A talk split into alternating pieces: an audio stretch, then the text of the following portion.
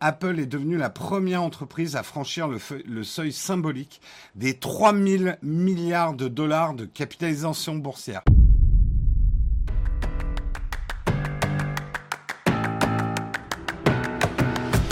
on va commencer à parler d'Apple et de la réussite presque indécente euh, euh, d'Apple. Je vois que quelqu'un me demande dans la chatroom est-ce que la valorisation de certaines compagnies pétrolières, euh, en comptant l'inflation dans les années 80-90, ne dépasse Non, non, non. C'est en, en tout cas de ce que j'ai lu en capitalisation boursière, il n'y a jamais eu d'entreprise qui avait une aussi grosse valeur en capitalisation boursière dans l'histoire de la bourse, depuis que la bourse existe. Après, peut-être que euh, quelqu'un me, dira, mais si, euh, ExxonMobil euh, à une époque, mais a priori non.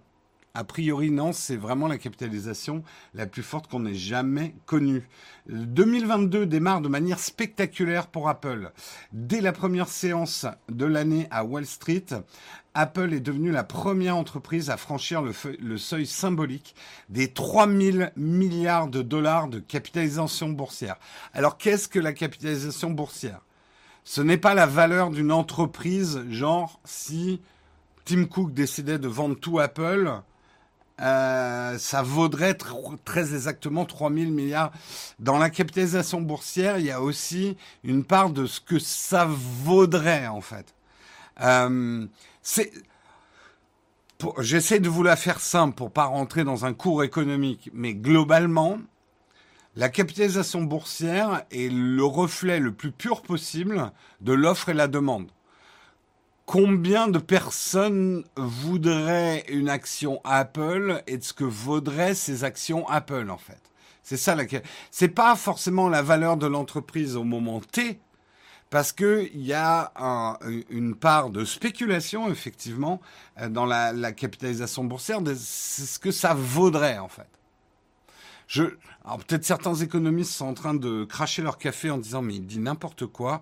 Je vous invite à me le dire dans la chatroom. Hein. Si ça vous fait plaisir, je ne fais que lire des articles avec mes maigres connaissances. En tout cas, 300 000 milliards de dollars, juste pour que vous réalisiez un petit peu. Vous connaissez le CAC 40 en France. C'est la capitalisation boursière des 40 plus grosses entreprises françaises eh ben, l'intégralité du CAC 40 en France, toutes les grandes entreprises françaises, et on a des très grosses entreprises au niveau mondial en France, eh ben, c'est 270 milliards de dollars. La capitalisation boursière de l'ensemble des 40 plus grandes entreprises françaises. Voilà. Si ça vous suffit pas en ordre de grandeur, il faut comprendre, alors j'ai plus exactement, mais je crois que c'est Intel, plus Netflix, plus Disney, plus euh, deux, trois autres grosses entreprises américaines n'arrivent même pas additionnées à la capitalisation boursière d'Apple. C'est une J'ai dit 300 000, pardon, Oleg. Oui, non, j'exagère. Euh, c'est 3 000 milliards, pas 300 000 milliards, parce que là, non, non, non, quand même, quand même. 3 000 milliards, restons modestes. Donc, je ne sais pas si vous réalisez le, poids d'Apple aujourd'hui, en fait, en termes de capitalisation boursière, encore une fois. Hein. Déjà, rien que le fait que ça soit plus que Disney, pour certains, ouais, mais attends, ils vendent que des iPhones, quoi. Que ça soit plus que Disney, plus Netflix, plus Intel, waouh, c'est quand même... Euh, c'est quand même euh, assez énorme. Et en fait, il n'y a pas si longtemps, et déjà on avait fait un article dessus en 2018, le cap des 1000 milliards de dollars a été dépassé en 2018. Donc ça veut dire qu'ils ont triplé leur, capitalisation boursière euh, depuis 2018. Euh, le géant américain a vu sa croissance boursière s'accélérer considérablement pendant la pandémie du Covid-19. Est-ce que ça serait pas eux qui... Non. Porté par le succès de l'iPhone, son produit phare et de ses services, le groupe n'a eu besoin que de deux ans pour gagner 1000 milliards de dollars de valorisation supplémentaire en bourse et ainsi franchir la barre des 200 milliards, des 2000, pardon, j'ai du mal, c'est des chiffres tellement fous, des 2000 milliards de capitalisation boursière en août 2020. 16 mois plus tard, voilà déjà Apple en train de franchir un nouveau cap historique à 3000 milliards de dollars. Ah oui, pardon, le CAC 40, c'est 2700 milliards. Pas... Oui, oui, oui. Euh, l'ensemble du CAC 40, c'est 2700 milliards, pas 270 euh, milliards. Je fais plein d'erreurs ce matin dans mes chiffres. Pas bien réveillé. Euh, le PIB de la France, c'est 2600 milliards, pas plus. Je pensais que c'était plus le PIB de la France. Mais je sais, je sais plus. C'est difficile à imaginer ce que ça peut représenter. Non, non, mais c'est plus gros que des rassemblements des plus grosses entreprises au monde, quoi. C'est c'est dingue en fait. C'est assez dingue. Euh, Microsoft, le rival le plus proche de, euh, d'Apple à Wall Street, ne pèse que 2500 milliards de dollars, ce qui est déjà énorme. Hein. Et Google, lui, est à 1920 milliards de dollars. Amazon est à 1730 milliards de dollars. Facebook, 940 milliards de dollars. Donc, très loin derrière. Alors, ce succès boursier d'Apple est attribuable à une personne, Monsieur Tim Cook, qui en a fait l'entreprise la plus rentable et la mieux valorisée au monde. Tim Cook, et c'est vrai que souvent on dit que Tim Cook, il n'est pas aussi charismatique que Steve Jobs. Il est Apple n'innove plus. Mais Tim Cook a mis en œuvre une stratégie de business absolument redoutable qui a largement porté ses fruits. Apple ne pesait que 345 milliards de dollars à Wall Street au moment de sa prise de fonction en août 2011. En gros, avec Tim Cook, Apple vaut 8 fois plus, 8 fois plus que 345 milliards de dollars depuis qu'il est à la tête de Tim Cook. Alors, je sais hein, que beaucoup d'entre vous pensent que Tim Cook c'est pas un bon, qu'Apple n'innove plus. Mais en termes, on va dire, valorisation de la société, fait plutôt un bon job. Fait plutôt un bon job, quoi. Euh, tu devrais lui passer un coup de fil. Non, ne forcez pas, Guillaume, ne force pas les coups de fil. Il y a un moment, je vais l'énerver, Tim Cook. Tim Cook, en plus, a ce côté modeste. Et, mine de rien, ça devrait être le mec le plus riche du monde pour faire gagner autant d'argent à son entreprise. Même pas. Ça va, hein. Ça va. Il met de la truffe dans ses, dans, ses merguez, hein, pour ses barbecues. Bon, même s'il est vegan, mais pour ses invités. Ça va. Mais c'est pas le CEO le mieux payé de la Silicon Valley. Hein. Euh, ça vaut bien un barbecue. C'est vrai que hein, il pourrait, sortir le cubi de, le rosé là, hein, Tim Cook. Hein. Oui, remarque, la truffe c'est vegan, mais la merguez pas vraiment. Euh, et je crois effectivement qu'il est vegan, euh, Tim Cook. Ça n'a pas l'air d'être un mec qui mange beaucoup de chipots et de merguez.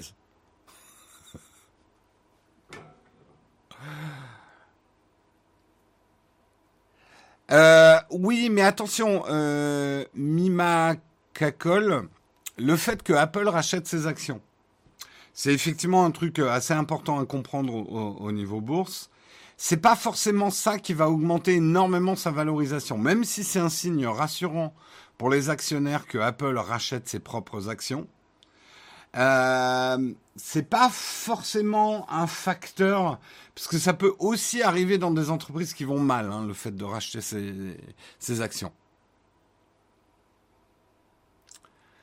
Euh, Ah oui, Samsung à côté, euh, c'est ce qu'il faut comprendre. euh, et je sais que parfois c'est difficile avec nos esprits un petit peu cartésiens. Apple n'est pas la plus grosse entreprise au monde. Apple n'est pas l'entreprise au monde qui vend le plus de smartphones. Non, non, non, non, non, monsieur. En termes de part de marché, Apple est souvent troisième ou deuxième.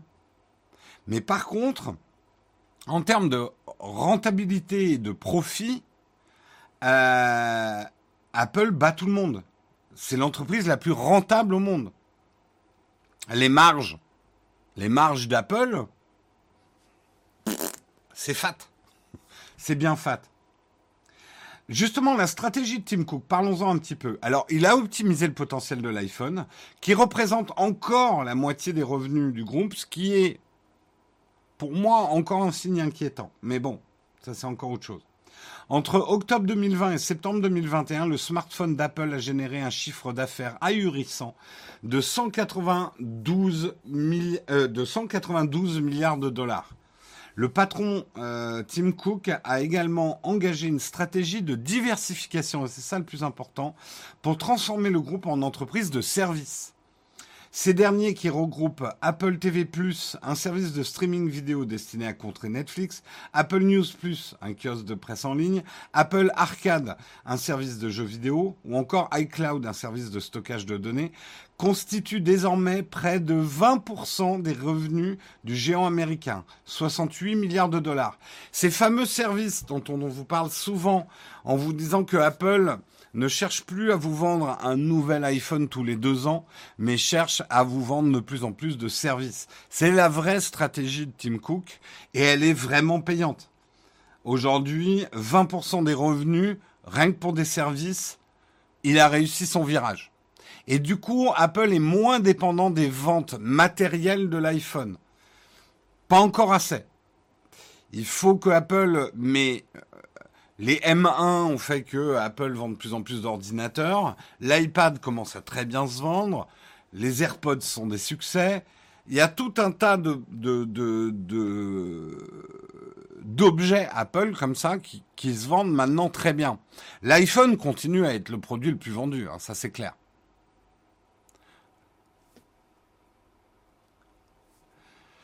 Apple se diversifie. C'est vrai qu'on attend un petit peu tous qu'elles vont être le prochain grand domaine.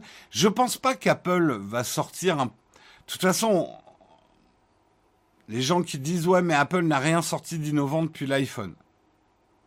À la limite de l'iPad. On va pas repartir sur les débats sur qu'est-ce que c'est que l'innovation parce que chacun un truc comme l'iPhone, c'est pas quelque chose qui peut arriver tous les 10 ans, tous les 20 ans. Je dirais que c'est un type de produit qu'on trouve tous les 50 ans. C'est un changement de paradigme complet d'un marché. Euh, il faut pas seulement avoir une capacité d'innovation, mais il faut une conjoncture. Une conjoncture entre une demande, ce que les gens veulent, euh, ce que la, la technologie est capable d'offrir à ce moment T et ta vision. Voilà, c'est un peu voilà un produit aussi majeur que l'iPhone. Euh, ça se trouve pas tous les 10 ans. Enfin, moi, j'en suis persuadé. Donc, en fait, quels vont être les prochains mouvements d'Apple? Est-ce que Apple va investir le monde de la banque? Est-ce que Apple va investir le monde de la santé? Est-ce que Apple va jouer une carte beaucoup plus sérieuse dans le jeu vidéo? Même si aujourd'hui ils sont quand même leaders dans le jeu vidéo mobile, en tout cas ils pèsent extrêmement lourd dans le jeu vidéo mobile, qui, on a fait la news euh, euh, lundi dernier, euh, maintenant le jeu mobile représente plus que le jeu, que le jeu vidéo non mobile en fait. Est-ce que le virtuel, ouais, ouais, à voir. Le virtuel, l'automobile, il y a plein de spéculations possibles sur ce qu'Apple pourrait faire, l'éducation. En tout cas, ils ont un trésor de guerre qu'aucune entreprise sur Terre n'a jamais eu. Donc, ils ont les moyens de réussir dans des domaines où ils ne sont pas du tout. Ils ont une capacité d'investissement énorme. Et surtout, ce qui est intéressant aussi de se dire sur Apple, c'est que je vous dis souvent que nul empire est immortel. Apple probablement un jour disparaîtra. Néanmoins, Comme beaucoup d'entreprises ont disparu. Néanmoins, j'ajouterais un bémol à ça. Aucune entreprise n'a eu autant de cash dans son, trésor de guerre. Donc, si Apple meurt, ça se fera pas en un an. Ça se fera pas en cinq ans, ça se fera pas en dix ans. Apple a de quoi faire des erreurs énormes. Ils sont pas comme Kodak, exactement, c'est un très bon exemple. Kodak avait pas autant de trésorerie quand ils ont fait des mauvais choix sur le numérique, notamment. Euh, Kodak n'avait pas euh, cette capitalisation boursière, n'avait pas non plus cette trésorerie. Euh, Apple peut faire une énorme boulette. Apple peut se lancer dans la merguez et se planter. Ils s'en remettront. Donc ça, c'est quand même quelque chose d'assez unique dans l'histoire du monde et des du monde des entreprises en fait.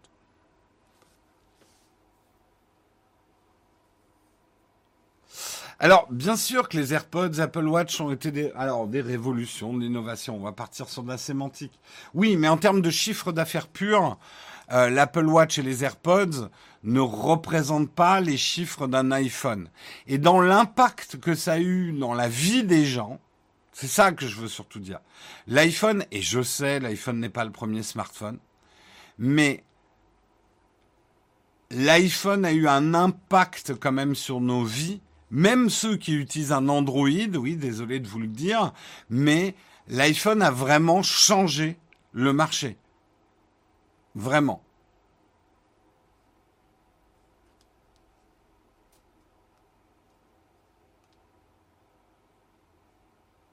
Ouais, mais je suis d'accord avec toi d'une certaine façon, Soigny. Euh, bien sûr, un scandale à la bourse peut faire très mal à Apple, Apple peut aller très mal, etc. Mais quand tu as autant de trésors, disons que l'agonie peut durer super, super longtemps. C'est ça qui est important à comprendre.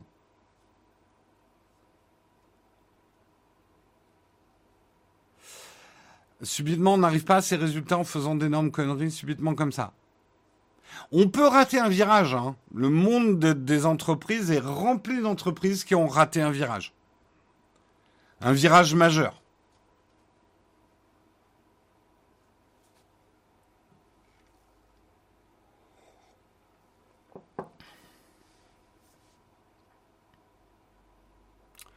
Je me souviens encore quand j'ai vu un iPhone pour la première fois, j'ai pensé non mais ça sert à rien d'avoir Internet dans sa poche. Je suis pas voyante, ça c'est sûr. Mais moi aussi, hein, j'ai fait des, enfin il y a plein de trucs que j'ai pas vu venir. Internet dans la poche, c'était quand même très fort. Moi, je voyais ce que ça pouvait euh, donner. J'avais déjà moi à l'époque un pion et, et il lui manquait que la connexion à mon pion en fait.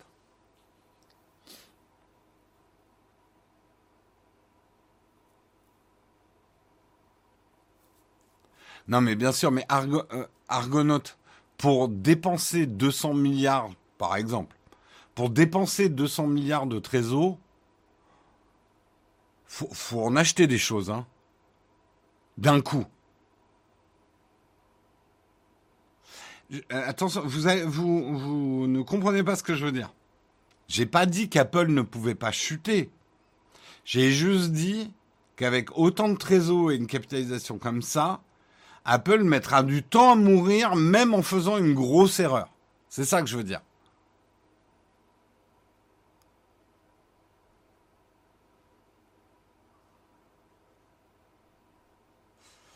Oui, oui, Kodak a loupé le virage, mais justement, je vous explique la différence. Kodak n'avait absolument pas la trésor d'un Apple aujourd'hui, quoi. Ils n'ont pas pu se remettre de, de leur erreur. Et en plus, ils n'ont pas raté qu'un seul virage. Hein. Kodak a quand même accumulé. Mais c'est intéressant de regarder les documentaires sur Kodak parce que quelque part, tu comprends que c'était presque inévitable que Kodak se plante. Quant à l'ensemble de ton business qui repose sur le chimique et le développement des photos, faire pivot là-dessus, ça veut dire fermer tes usines, virer tout le monde et repartir à zéro. C'est hyper dur pour une entreprise.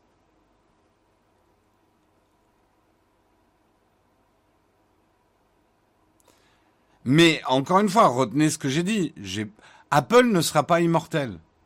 Apple, euh, Peut-être qu'Apple existera dans 100 ans. Il y a des entreprises centenaires. Ça existe. Millénaire ah, Pas beaucoup. Voilà. Nul empire n'est immortel.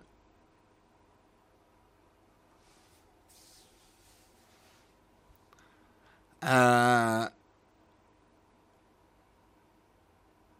on va en parler dans l'article suivant. Oui, justement, enchaînons sur l'article suivant. L'article que je vous ai fait était un article des numériques. L'article suivant est un peu le pendant du premier. C'est un article de Futuratech. En janvier 2021, si vous aviez investi dans le Bitcoin, pour 27 euros placés, vous aurez récupéré environ 44 euros soit une très belle progression d'environ 40%. C'est bien. Seulement voilà, si au même moment vous aviez acheté une action Google, vous auriez réalisé une plus-value plus importante encore, égale à 67%. La raison de cette progression, les revenus publicitaires accrus par les diverses performances de Google, ce qui inclut euh, YouTube. Hein, on montre, je vous montre ici effectivement euh, la courbe sur l'année du Bitcoin. Et voici la courbe de l'année sur la valorisation d'Alphabet, société mère de Google. On retrouve cette même santé, on vient d'en parler chez Apple, plus 41%. Apple a brièvement franchi, parce qu'effectivement, ils sont plus aux 3, 000 milliards de capitalisation boursière. C'est un peu redescendu.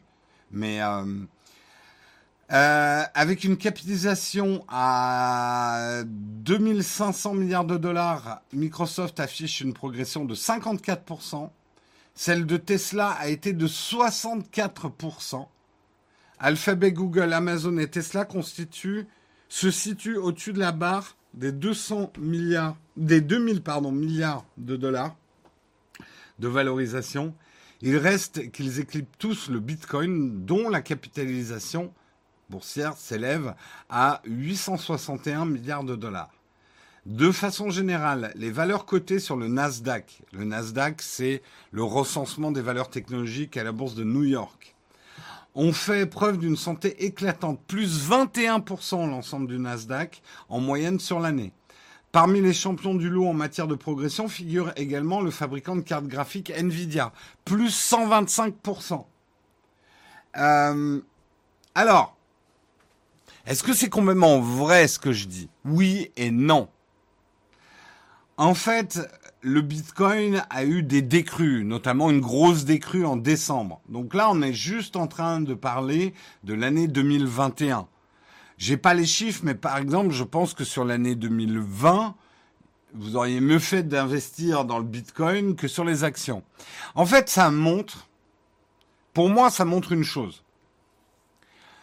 Euh, les actions en bourse qui peuvent paraître ringardes à toute une nouvelle génération par rapport à des bitcoins, à de l'Ethereum, à des NFT, à toutes ces, nouvelles choses, n'ont pas dit leur dernier mot.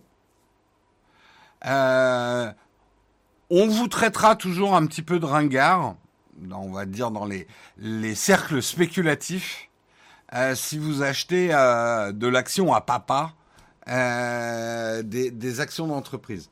Néanmoins, il y a encore des très beaux coups à faire avec les actions. Et ça montre aussi justement que euh, le, Bitcoin, les crypto-monnaies, toutes ces valeurs-là peuvent, et on a vu, c'est des, c'est des valorisations incroyables, mais aussi ont des décrues qui sont beaucoup plus grandes. Parce que, c'est ce que j'essaie de vous expliquer euh, et, et c'est pas du tout une critique du Bitcoin, de l'Ethereum, des crypto-monnaies, parce que je, pense qu'il y a des choses très intéressantes dedans. Il y a des choses très dangereuses aussi, mais il y a des choses très intéressantes. Mais plus on se rapproche, crypto-monnaie, etc., NFT, etc., plus on se rapproche finalement d'une forme assez pure, mais abstraite, de l'offre et de la demande. Donc on s'approche d'une spéculation très pure, et la spéculation, allez revoir la définition de la spéculation dans Wikipédia. On peut trouver ça immoral, on peut trouver ça pas bien, la spéculation, mais la spéculation n'est pas un gros mot en soi. En France, oui.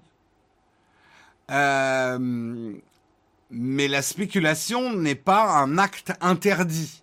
C'est pas, euh, c'est pas illégal de spéculer. Est-ce que c'est moral, pas moral? C'est un autre débat. Mais souvent, j'entends en France, on emploie le mot spéculation pour désigner quelque chose de mauvais. C'est le mal. tu spécules. Méchant. Euh, on a le droit de... Après, je me moque un peu en faisant ça, mais on a le droit de le penser. Mais après, ça devient une idéologie, en fait. Euh,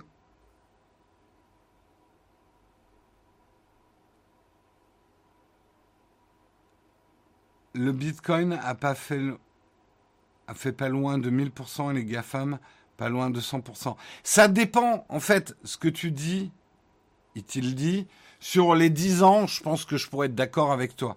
Je te parle de l'année dernière, en fait.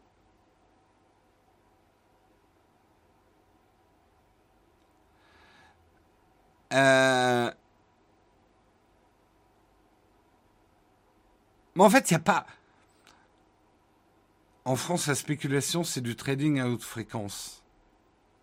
Ben, la spéculation, on pourrait dire, il y a un moment, il faut aller prendre les définitions. Je vais vous lire la définition de spéculation. Spéculation. Alors, spéculation, définition simple du dictionnaire. Opération financière ou commerciale. Si par exemple j'achète des bananes en me disant beaucoup de gens vont vouloir des bananes, donc je les achète maintenant à bas prix et je les revendrai plus cher derrière, c'est aussi de la spéculation. Hein. Commercer d'une certaine façon, c'est de la spéculation. Euh, opération financière ou commerciale qui a pour objectif de réaliser un gain d'argent en pariant sur la fluctuation des cours du marché. Exemple, dans ce quartier, le prix des maisons flambe. C'est le résultat de la spéculation immobilière. Synonyme de spéculation, affaire, transaction.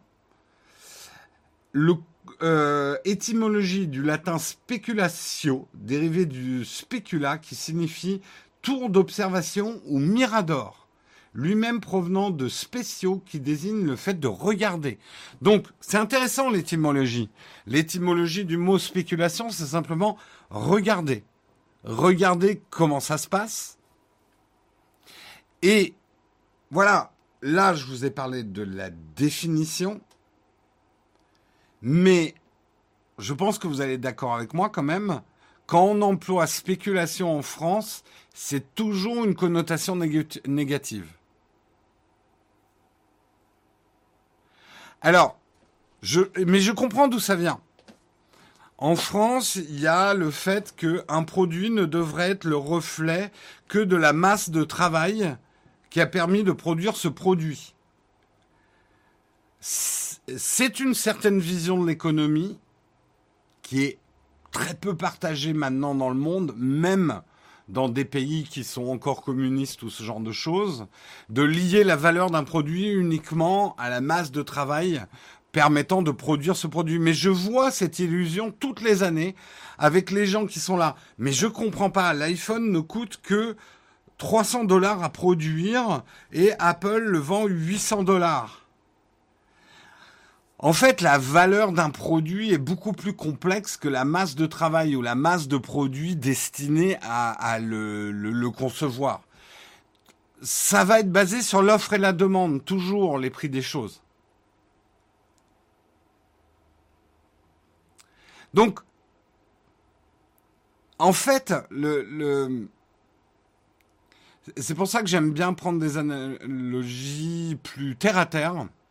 Vous, spéculation, vous avez toujours la vision, enfin certains d'entre vous, la vision d'un sale mec à la bourse avec sa cravate, euh, son cigare et qui spécule sur des pauvres gens qui vont tout perdre. C'est euh, le film Wall Street euh, des années 90, etc. Ce qui est vrai, ça existe, hein. ça existe cette spéculation-là. Mais la spéculation au sens large, c'est aussi, par exemple, un, je sais pas, je prends un exemple, un agriculteur malin qui va se dire l'année prochaine, je mise tout sur la poire. Euh, les poires, la, demande a légèrement augmenté cette année et je, le sens je le sens. Euh, la poire va être très demandée sur les marchés. Euh, donc, je remplace une partie de mon champ par de la poire. Je produis plus de poire que de pommes, par exemple, parce que je pense que la poire, elle va cartonner cette année. Euh, il y a deux, trois influenceurs qui ont dit que la poire, c'était mieux que les pommes. Ça va le faire. Donc, le mec va acheter de la poire euh, ou produire de la poire quand elle vaut pas encore trop cher pour la revendre à un meilleur prix, augmenter sa marge. C'est de la spéculation.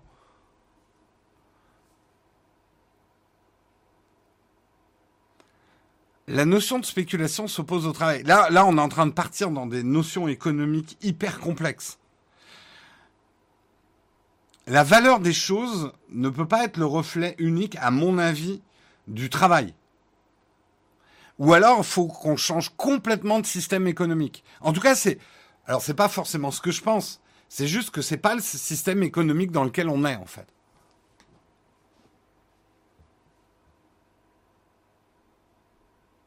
Les fruits n'ont plus de goût, on ferait mieux d'investir dans la bonne terre. Je vous donne un autre exemple qui va peut-être parler plus à votre culture pop. En ce moment, par exemple, si vous ne le savez pas, investir dans des Lego n'est pas une mauvaise idée. Les Lego, les boîtes de Lego qu'on n'ouvre pas, hein, je vous dis pas de monter des Lego, mais acheter des boîtes Lego, notamment tout ce qui est un peu collector et tout ça. Lego changeant ses gammes généralement tous les trois ans. Investir dans des boîtes de Lego, la valeur de ces boîtes de Lego prend 12% par an. Vous allez spéculer sur le Lego. Et ça n'a rien à voir avec le travail qui a été demandé pour produire les Lego.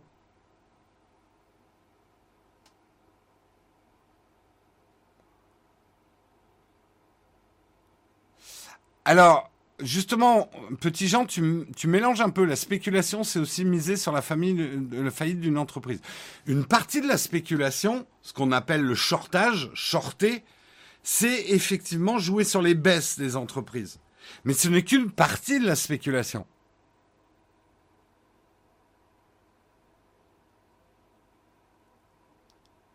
Bref, je, je, sors, on est dans les graviers, les 8h38, c'est une catastrophe terrestre. Mais je trouve ça intéressant. Je, je trouve ça intéressant de voir à quel point en France le mot spéculation a une connotation négative. Et c'est intéressant de, de, de s'attaquer aux racines culturelles aussi. Pourquoi on pense ça? Après, attention, je suis pas en train de dire que vous avez tort de penser ça. Je respecte toutes les pensées économiques, politiques euh, qui peuvent qui peuvent exister tant qu'elles me respectent moi aussi. Euh, mais moi je le dis, on peut pas. Euh, enfin, la spéculation, il faut l'envisager au sens large.